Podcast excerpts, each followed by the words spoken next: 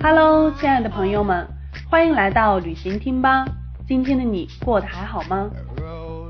今天呢，我们来和大家一起聊一聊房子与身份的象征。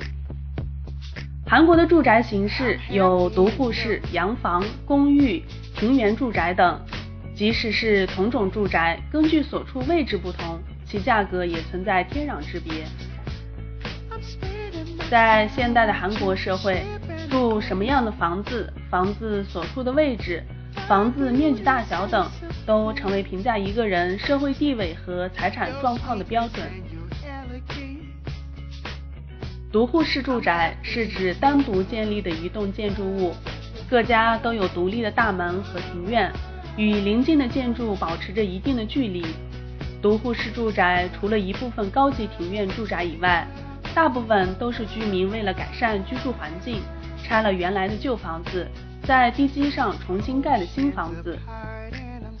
而洋房本来是指在美国城市近郊或是海边等地建起的规模较大的宅地或是豪华别墅。然而在韩国，洋房一般是指三四层高的复式住宅，在这样的洋房里，一般一层住着两三户人家。有的洋房归每位住户各自所有，有的则是由一人所有，然后把房子出租给其他的住户。韩国最早的公寓式楼房是于一九六四年建于首尔的，当时这是最高水准的住宅建筑了。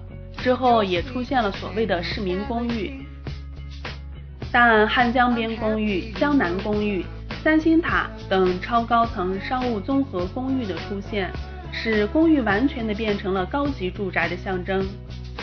在经济条件允许的情况下，韩国人根据便捷程度和舒适程度排出的最喜爱住宅形式为公寓、洋房、独户式住宅。